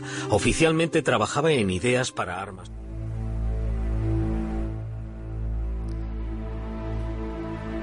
Hemos tenido ahí un pequeño desliz, se ha colado eh, uno de los siguientes cortes que vamos a, a poner, pero lo que lo pondremos ahora más adelante. Como habéis podido escuchar, eh, el, el, Eldridge, el USS Eldridge, eh, fue el que estuvo participando o el que hicieron participar en este proyecto. Vamos a intentar ahondar un poquito, porque claro, eh, en este tema se creó mucha controversia, unos dicen que fue real, otros dicen que no. ¿Qué es, ¿Cuál fue eh, supuestamente la verdadera historia de, de, este, de este acorazado que ha hecho que se hayan escrito verdaderas páginas de, de ciencia ficción y no tampoco de, de tanta ciencia ficción, sino más bien realidad?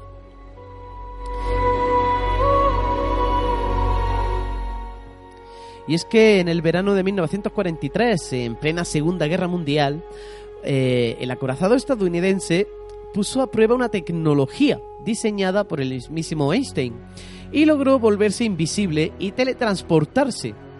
Eso es, al menos, lo que dicen los teóricos de la conspiración. Esta es la verdadera historia del USS Eldridge, el barco que viajó en el tiempo.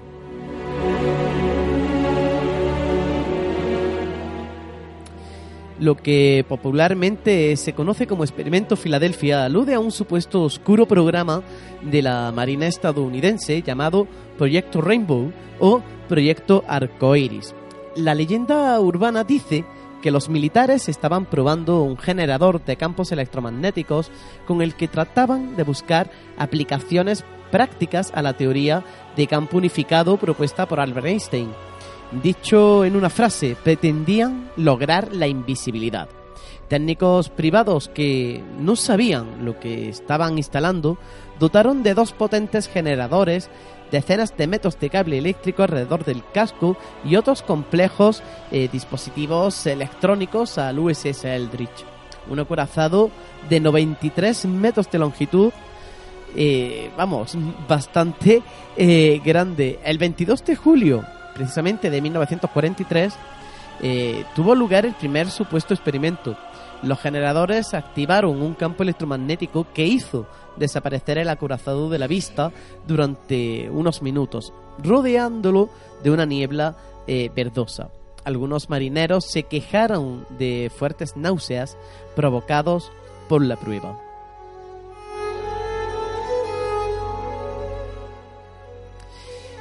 Esto hizo que se tuviera que hacer una segunda prueba. El equipamiento se reajustó y el 28 de octubre tuvo lugar la segunda prueba. Esta vez todo el barco desapareció completamente y apareció en la base de la Marina en Norfolk, a 600 kilómetros de distancia y 15 minutos en el pasado. Allí fue avistado durante ese tiempo. Después de eso desapareció de nuevo en medio de un relámpago azul para regresar a Filadelfia.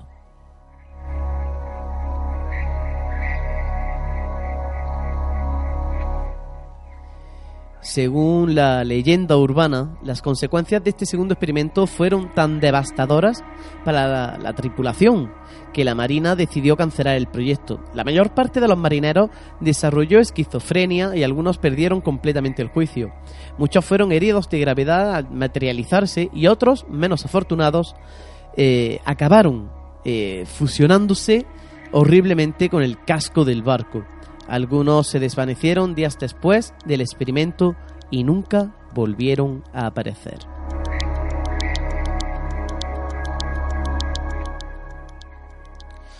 Este, a grandes rasgos, eh, es la truculenta historia perpetuada por los teóricos de la conspiración, eh, y algunas películas de ciencia ficción. La Marina siempre ha negado la existencia del experimento Filadelfia. En un comunicado hecho público en noviembre del año, del año 2000, la Oficina de Investigación Naval de la Marina eh, negaba completamente la existencia de ningún programa de invisibilidad o teletransportación, así como la implicación de Einstein. En un resumen de la nota publicada por Naval History Heritage se dice que la Oficina de Investigación Naval ya ha explicado que el uso de campos de fuerza para hacer que un barco y su tripulación sean invisibles no se ajusta a las leyes conocidas de la física.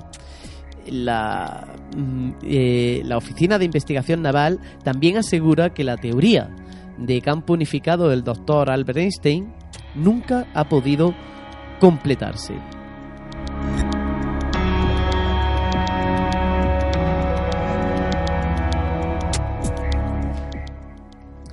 Entre 1943 y 1944, Einstein trabajó como asesor a tiempo parcial para la Marina en investigación teórica de explosivos y explosiones.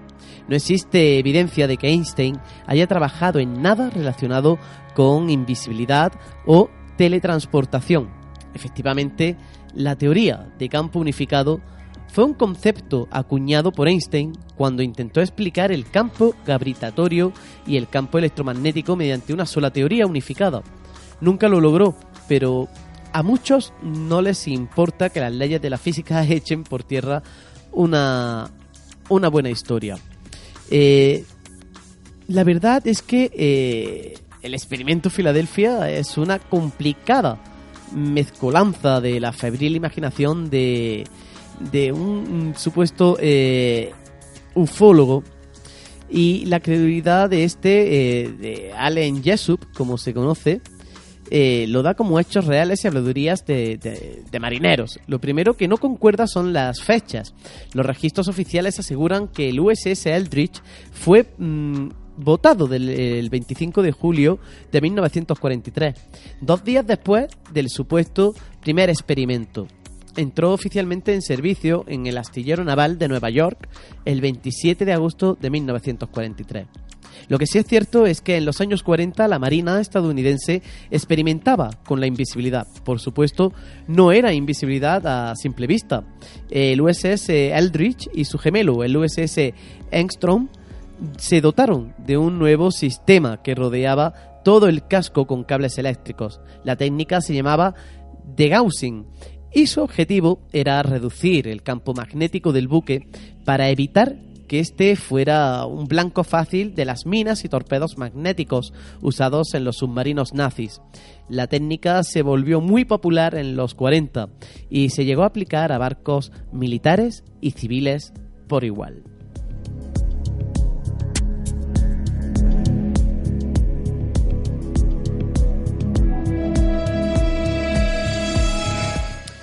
Sea cierto o no, ya sabemos que dentro de, las historias conspirativas, pues siempre hay algo de, eh, de, gente que intenta desinformar. La verdad es que cuanto menos es curioso. Eh, ya se suele decir, ¿no? Que cuando el río suena, agua, agua lleva. Y yo creo que en este aspecto se puede dar eh, por lo mismo. a raíz de este suceso, parece ser que salió otro proyecto, un proyecto que dio a luz a, a lo que es precisamente eso, las, eh, los viajes en el tiempo. Estoy hablando del proyecto Montauk. el cual, eh, aparte del, del control mental, querían también hacer, llevar a cabo eh, esos viajes en el tiempo para controlar y saber a lo que se podrían enfrentar en un futuro o incluso en un pasado.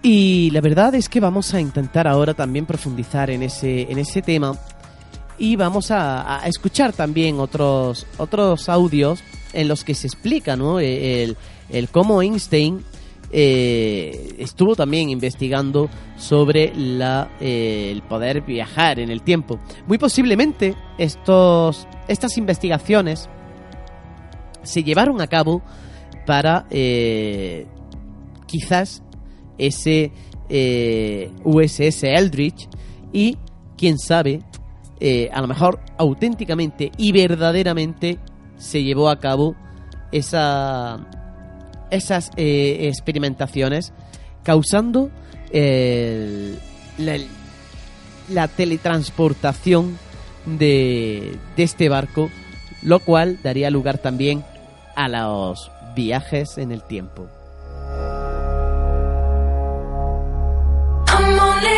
Repasamos todas las novedades musicales internacionales, nacionales y locales en la lista de Aire FM. Hola, buenos días, soy Alejandro Esperidón y os invito a que paséis una mañana única con nosotros y repaséis todas las novedades musicales. Será sábados y domingos a las 12 de la mañana en Aire FM Granada y en airefm.es. Te esperamos.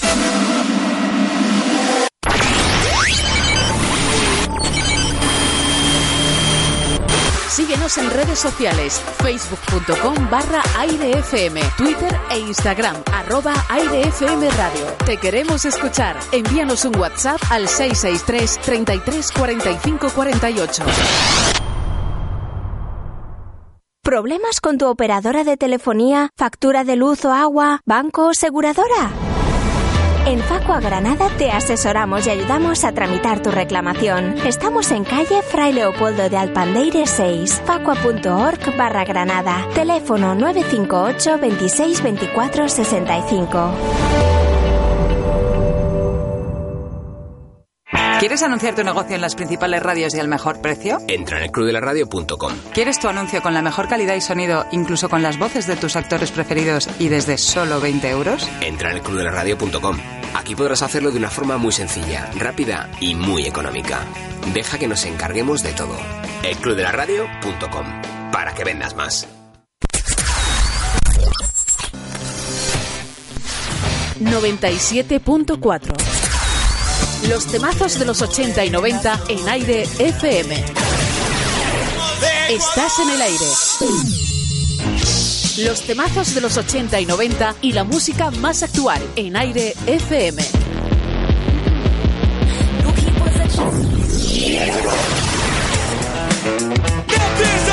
Estás en el aire. Estás en aire FM. Síguenos en redes sociales, facebook.com barra airefm, Twitter e Instagram, arroba airefm radio. Aire FM Granada, en el dial 97.4 FM y en nuestra web www.airefm.es. Levantina de Seguridad en Granada. Confía a nuestros vigilantes de seguridad la vigilancia y seguridad de bienes y personas como ya lo han hecho en Granada instituciones, urbanizaciones, polígonos, locales de ocio, centros comerciales y toda clase de servicios. Eficacia y garantía en vigilancia y seguridad. Director de Seguridad en Granada, Rafa Pozo. Visítenos en nuestra web www.levantina.net. Teléfono 619 75 22 31. 619 75 22 31.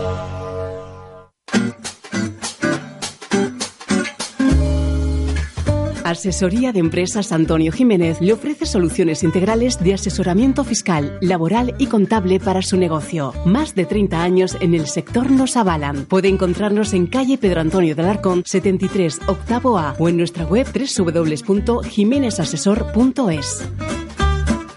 958 27 78 92.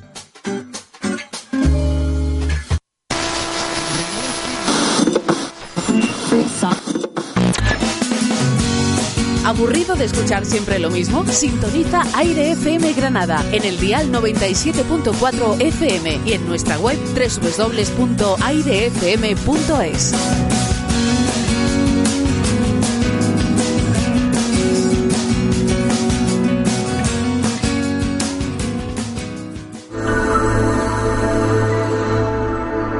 Si tienes alguna duda, pregunta o sugerencia, puedes remitirte a nosotros en desde el otro lado 2016 arroba gmail.com o en nuestras redes sociales en Facebook desde el otro lado.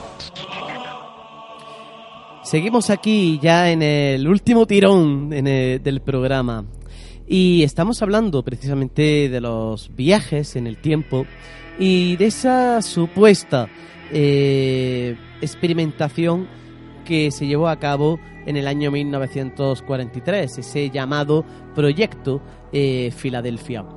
Eh, la verdad es que, eh, ¿qué estaba haciendo Albert Einstein eh, en ese tiempo? ¿A qué se dedicaba precisamente?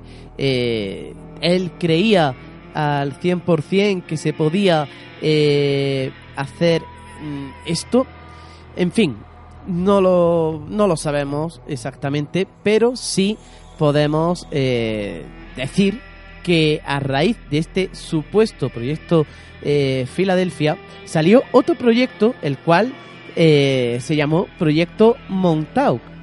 Y es que el proyecto Montauk, eh, según se dice, es una secreta serie de proyectos del gobierno de los Estados Unidos que se llevó a cabo eh, en el Hero Camp o la estación de la Fuerza Aérea de Montauk en Long Island, eh, Nueva York, con el propósito de desarrollar técnicas de guerra psicológica y exóticas investigaciones, incluyendo la del viaje en el tiempo.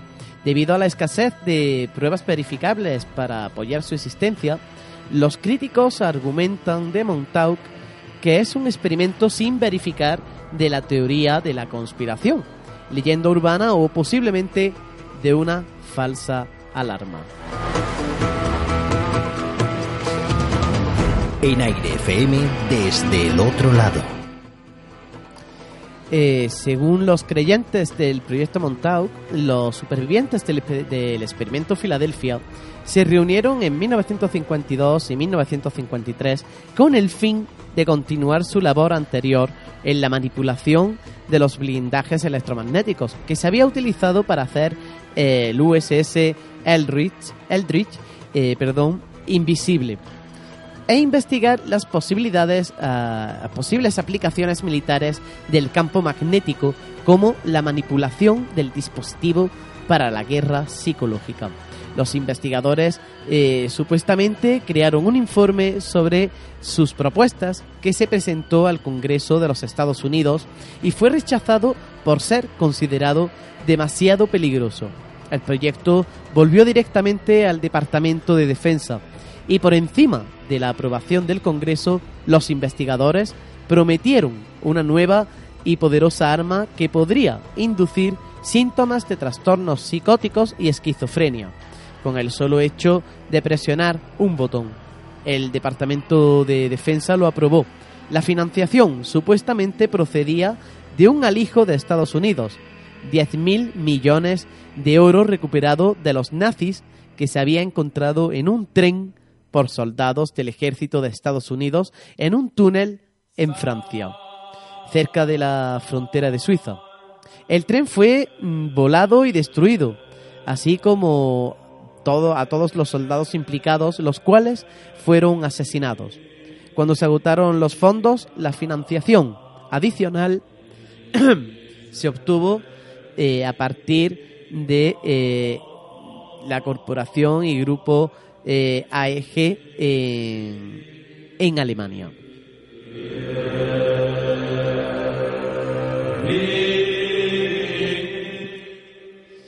El trabajo comenzó en el Brookhaven National Laboratory, Laboratory en Long Island, en Nueva York, bajo el nombre de Proyecto Phoenix.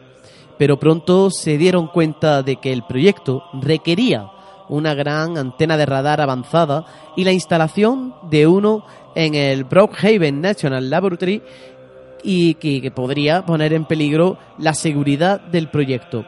Afortunadamente, la Fuerza Aérea de Estados Unidos cerró la, base eh, Montauk, en Nueva York, no lejos de la BNL, en donde había una completa instalación de radar 6.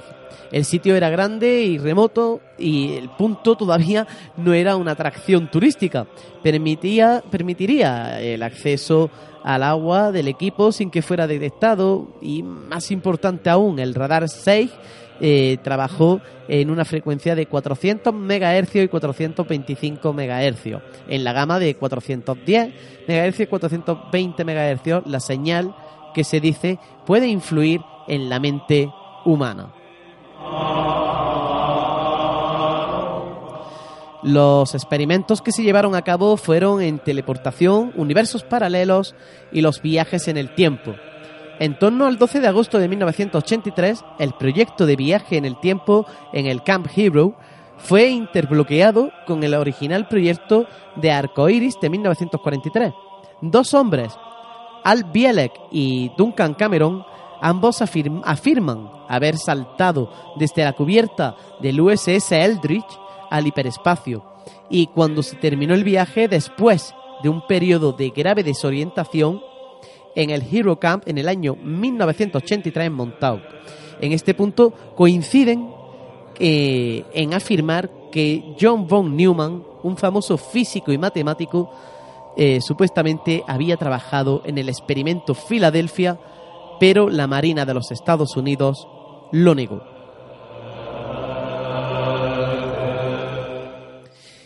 Habían creado una ventana en el tiempo que permitía a los investigadores viajar a cualquier parte en el tiempo o el espacio. Esto fue desarrollado en forma semiestable en túnel de tiempo, este, mejor dicho, bueno, como se suele decir en el túnel del tiempo. Eh, se estableció contacto con extraterrestres a través de este túnel del tiempo y se intercambió con ellos informaciones, la mayor parte del proyecto Montauk. Aquel supuesto contacto permitió un acceso más amplio al hiperespacio. Stewart eh, eh, desarrolló también el lenguaje de hiperespacio, utilizando arquetipos y glifos, así como el color y el tono, en otras palabras, un idioma no lingüístico.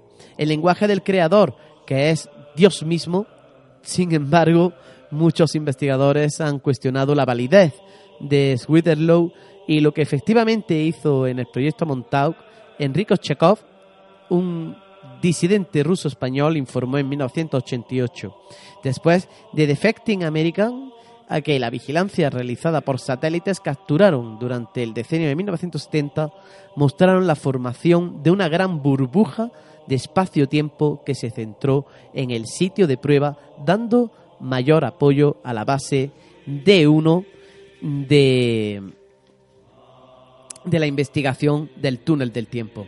Después, eh, Chekhov compartió algunas fotografías con un periodista del New York Times en su apartamento de Manhattan, pero fueron robadas y las fotos era lo único que se tenía como prueba por supuestamente eh, los que fueron robadas supuestamente por los llamados hombres de negro.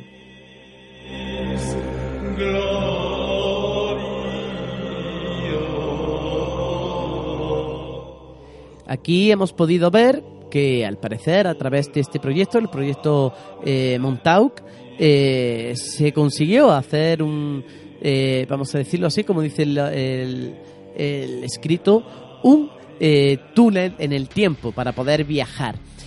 Vamos a escuchar a continuación un corte de audio en el cual se dicen qué formas de viajar en el tiempo pueden haber. Lo escuchamos a continuación.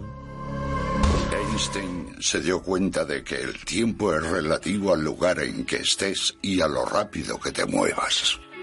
El tiempo es la cuarta dimensión y está ligado a la longitud, la anchura y la profundidad, las dimensiones del espacio. Unos años más tarde, Einstein utilizó sus ideas sobre los efectos de la gravedad en el espacio y el tiempo para crear un mapa matemático del cosmos. Demostró que el tejido del espacio y el tiempo está curvado. Si el universo está curvado, puede que haya formas de construir puentes de un lado a otro o bucles en él. Bucles que permitan viajar en el tiempo. A esta conclusión llegó en 1949 el genio matemático Kurt Gödel. Gödel era muy amigo de Einstein y decidió comprobar si las ecuaciones de aquel gran hombre permitían viajar en el tiempo. Descubrió que sí. Si el universo rotara sobre su eje y de algún modo tú te quedaras quieto, sería posible ir a otro tiempo y a otro lugar del universo. Un descubrimiento interesante, si no fuera porque ahora sabemos que el universo no rota. Y sin la rotación, no se puede viajar en el tiempo. La solución de Gödel no era realista, pero ese tipo de pensamiento nuevo inspiró a toda una generación de exploradores. El profesor Frank Tipler fue uno de los físicos renegados que siguieron los pasos de Gödel. Me fascinó la publicación de Gödel. Además, la leí cuando todavía no me había graduado en el MIT. No sabía si iba a poder seguir la propuesta de Einstein de comprobar si eso se podía hacer físicamente. No podemos rotar el universo, o rota o no, pero igual sí que podíamos hacer algo a menor escala. Y un modelo obvio y fácil para resolver la relatividad era un cilindro rotatorio. Así que pude demostrar que un cilindro rotatorio podía crear esos bucles del tiempo y se podía retroceder en él. El cilindro gigante de Tipler estaría en el espacio girando prácticamente a la velocidad de la luz. El espacio se convierte en tiempo y el tiempo en el espacio, mientras los dos giran alrededor del cilindro. Así que ir hacia adelante alrededor del cilindro se retrocedería en el tiempo. La dirección del tiempo va hacia aquí, pero alrededor de un cuerpo que rote rápido puedes ir hacia atrás en una espiral así y retroceder en el tiempo.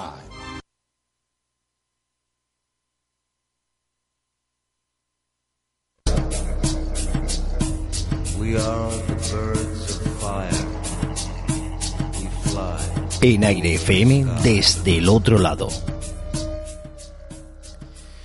Bueno, eh, ahí en este corte de audio hemos podido escuchar qué clase de, cómo, o mejor dicho, cómo podríamos eh, viajar en el tiempo. La verdad es que, como, como podemos ver, hoy por hoy es prácticamente imposible eh, viajar en el tiempo. Eh, Einstein veía esto como, vamos a decirlo así, el tiempo lo veía como una variable y al ser una variable, pues eh, el tiempo se puede modificar. El caso es que no tenemos eh, la suficiente tecnología o no hemos encontrado la manera de poder crear la tecnología para poder viajar eh, en el tiempo. Hay casos, por ejemplo, eh, en Estados Unidos, eh, un muchacho que, que, había robado se encuentra corriendo, saliendo, saliendo de una de un centro comercial se dio cuenta de que el guardia jurado pues le seguía. En este caso, el muchacho, pues lo típico, eh, decidió correr, correr, correr, como, como si no hubiese un mañana. Al meterse en un eh, callejón, empezó a darse cuenta de que eh, las calles, los vehículos, eran totalmente distintos a, a lo que él había estado viendo. Él veía precisamente los vehículos y las calles y demás como eh, si fuese eh, de los años 40-50. Él decidió mm, ver su, su teléfono móvil y se dio cuenta de que no tenía cobertura, no tenía, no tenía nada absolutamente de cobertura.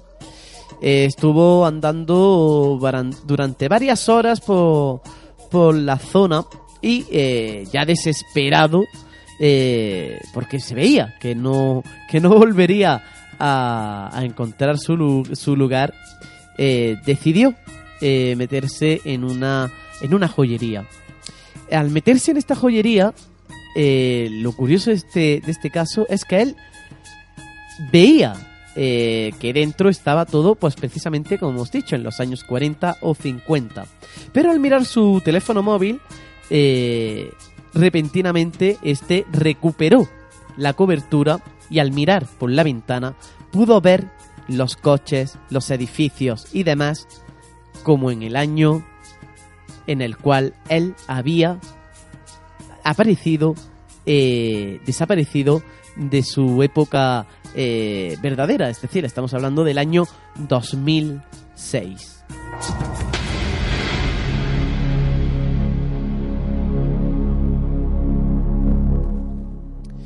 Este es uno de los tantos casos que, por ejemplo, eh, tiene eh, Vicente Fuentes en su libro Viajes en el Tiempo, Historias Reales, al cual intentaremos eh, tener aquí eh, en desde el otro lado.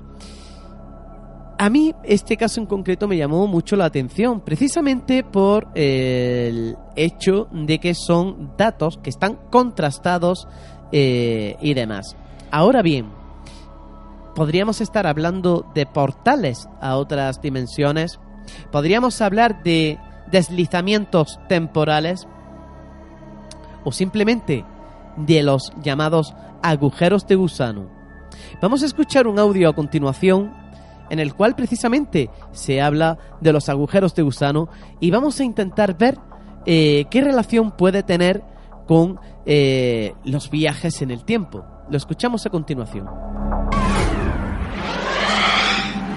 Los físicos han estudiado si los agujeros de gusano podrían permitir el viaje no solo al futuro, sino también al pasado. Si hubiese un agujero de gusano con una boca cerca de la Tierra y otra en el centro de nuestra galaxia, el ritmo del paso del tiempo sería diferente en una boca que en otra, comparándolos con el universo externo. Pero mirando directamente a través del agujero de gusano, el ritmo del paso del tiempo resulta el mismo.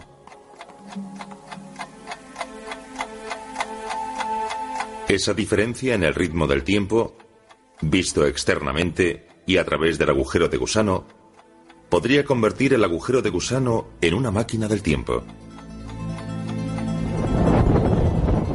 Eso significa que entrando en un agujero de gusano, uno podría salir de aquí hoy y salir por el otro extremo del agujero a cientos o miles de años antes. El agujero de gusano puede darnos posibilidades como la de poder viajar a otra galaxia o incluso a otra época. Tal vez pueda usarse un agujero de gusano de determinado tipo para transportar información a un tiempo pasado o también a las personas. Pero viajar al pasado hace surgir paradojas inquietantes. ¿Sería posible viajar al pasado y cambiar la historia?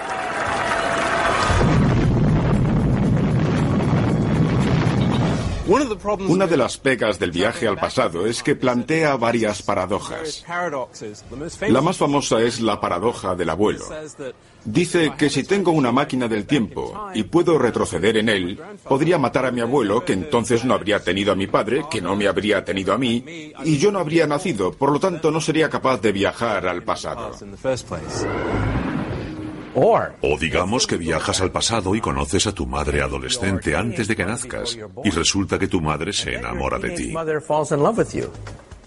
Entonces, ¿cómo puedes nacer si tu madre adolescente rechaza a tu padre y se enamora de ti? Los problemas prácticos son enormes. Pero un día, si alguien llama a su puerta y le dice que es su tatara tatara tatara tatara tatara nieta, alguien del futuro que ha retrocedido en el tiempo para conocer a su venerable antepasado, no le cierre la puerta. Y tal vez en el futuro nuestros descendientes tendrán la posibilidad de viajar en el tiempo y quizás un día llamen a nuestra puerta. En Aire FM desde el otro lado. Bueno, la verdad es que, como decía, los agujeros de gusano pueden hacer que viajemos en el tiempo. Quizás este chico del que, he comentado anteriormente se encontró ante un agujero de gusano y precisamente pues viajó hacia el pasado.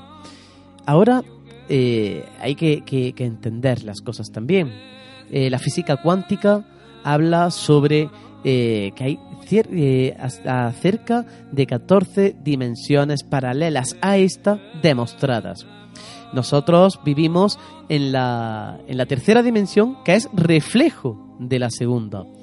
Es algo muy, muy curioso y que la verdad eh, no, no deja a nadie indiferente.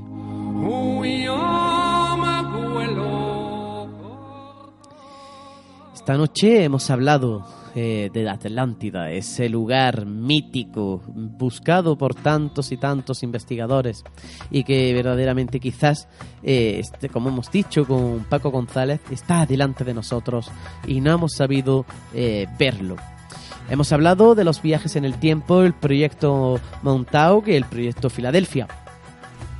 Nosotros lo exponemos, lo dejamos ahí, ustedes sacan sus propias conclusiones querremos hacer un especial sobre los viajes en el tiempo y estamos trabajando en ello para llevárselos, para traérselos a, vuestras casas y que ustedes puedan disfrutar de esta temática tanto como nosotros lo hacemos. La semana que viene volveremos aquí, a desde el otro lado, con muchas más historias, muchos más eh, enigmas y sobre todo mucho más misterio. Os esperamos aquí la semana que viene en Desde el otro lado.